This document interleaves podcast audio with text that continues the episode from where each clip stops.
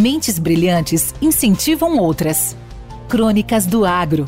Com seus especialistas e líderes comentando, opinando e analisando diversos assuntos através da sua ótica e de sua experiência. Seja você o fator multiplicador. Boas práticas. Boas ideias.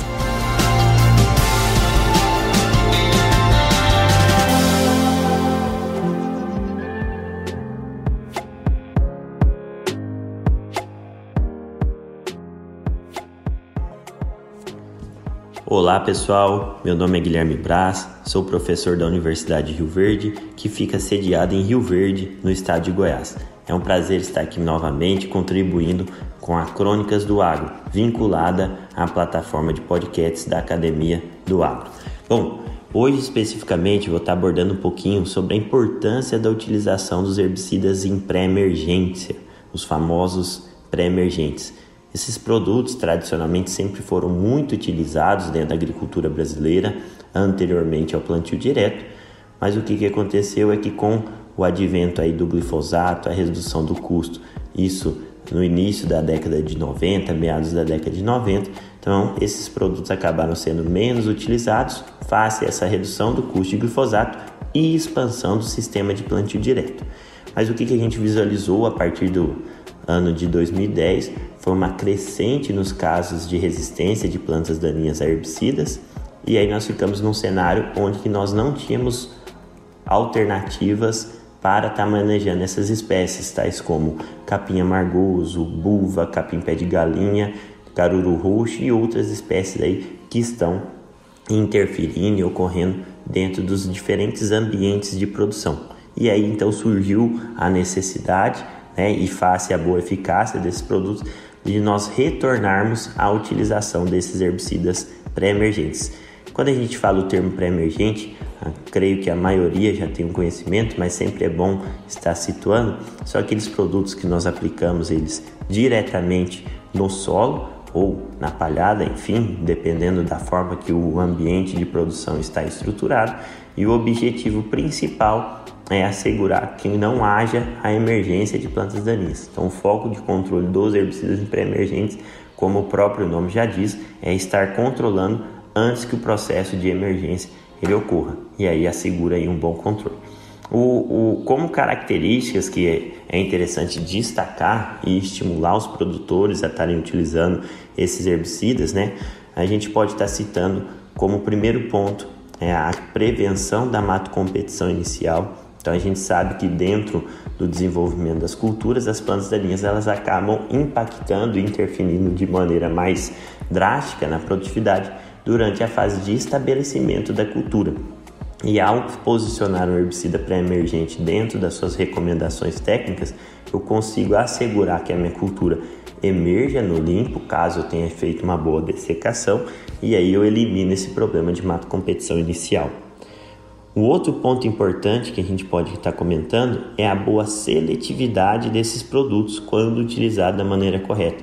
Então, apesar de ter muito misticismo em relação ao uso de pré-emergentes, se a gente seguir as recomendações técnicas de dose em função das características edáficas, né, propriedades físicas e químicas do solo, a gente tem uma segurança que os herbicidas vão estar desempenhando um bom papel de controle sem estar impactando negativamente no desenvolvimento da cultura. Um outro ponto importante para a gente estar mencionando também é que quando bem implementado esses herbicidas pré-emergentes, bem utilizados, a gente facilita o manejo em pós-emergência, né? Então, muitas vezes, dependendo da extensão do residual desses herbicidas pré-emergentes, a gente consegue assegurar aí uma aplicação numa dose mais baixa de bula em pós-emergência de um determinado produto, ou conforme for, dependendo do banco de sementes de plantaninha na área, até às vezes eliminar essa aplicação em pós-emergência, uma vez que aí a cultura tem o seu fechamento das entrelinhas e eu asseguro um controle cultural, tá certo? E um outro ponto, e esse é o mais importante que eu já abordei um pouquinho agora no começo, é o como que essa ferramenta ela é importante no manejo contra a resistência de plantas daninhas herbicidas.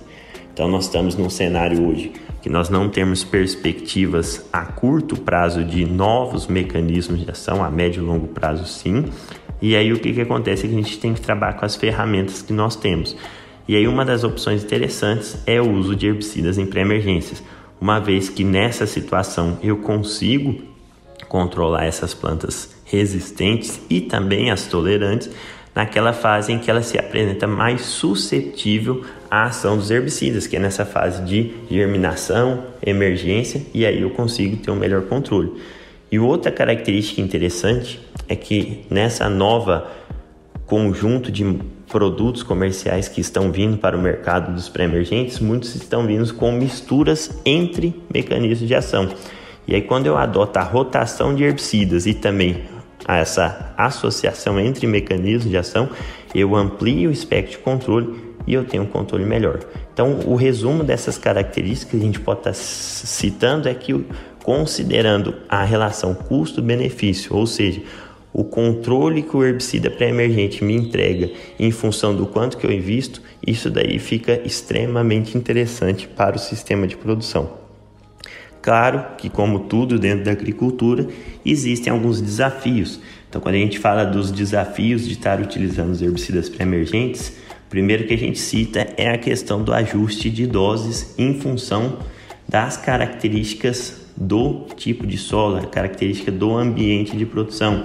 A gente sempre tem que tomar cuidado com esse posicionamento, porque se eu exceder a dose em função da característica do meu solo, eu posso ocasionar injúrias minha cultura.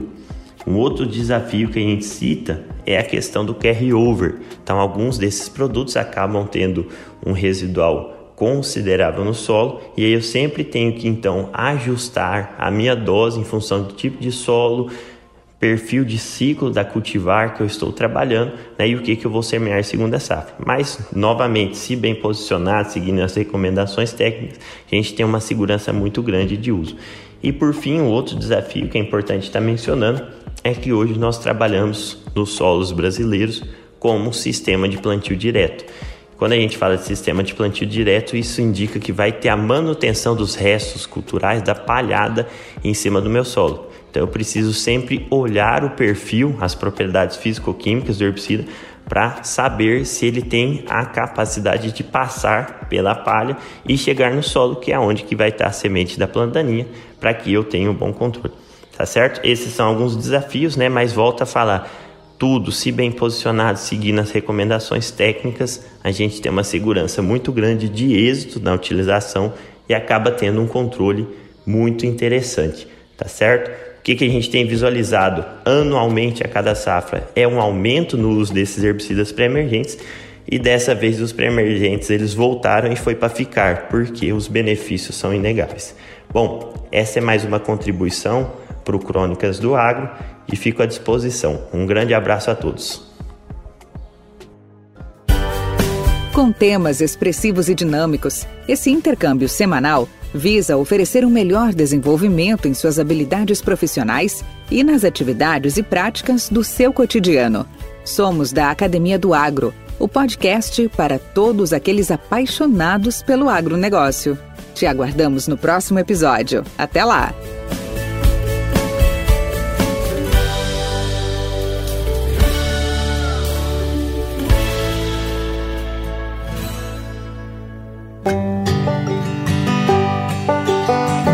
Este podcast é um oferecimento Nutriceller Soluções Nutricionais, sempre inovando, de acordo com as necessidades dos agricultores.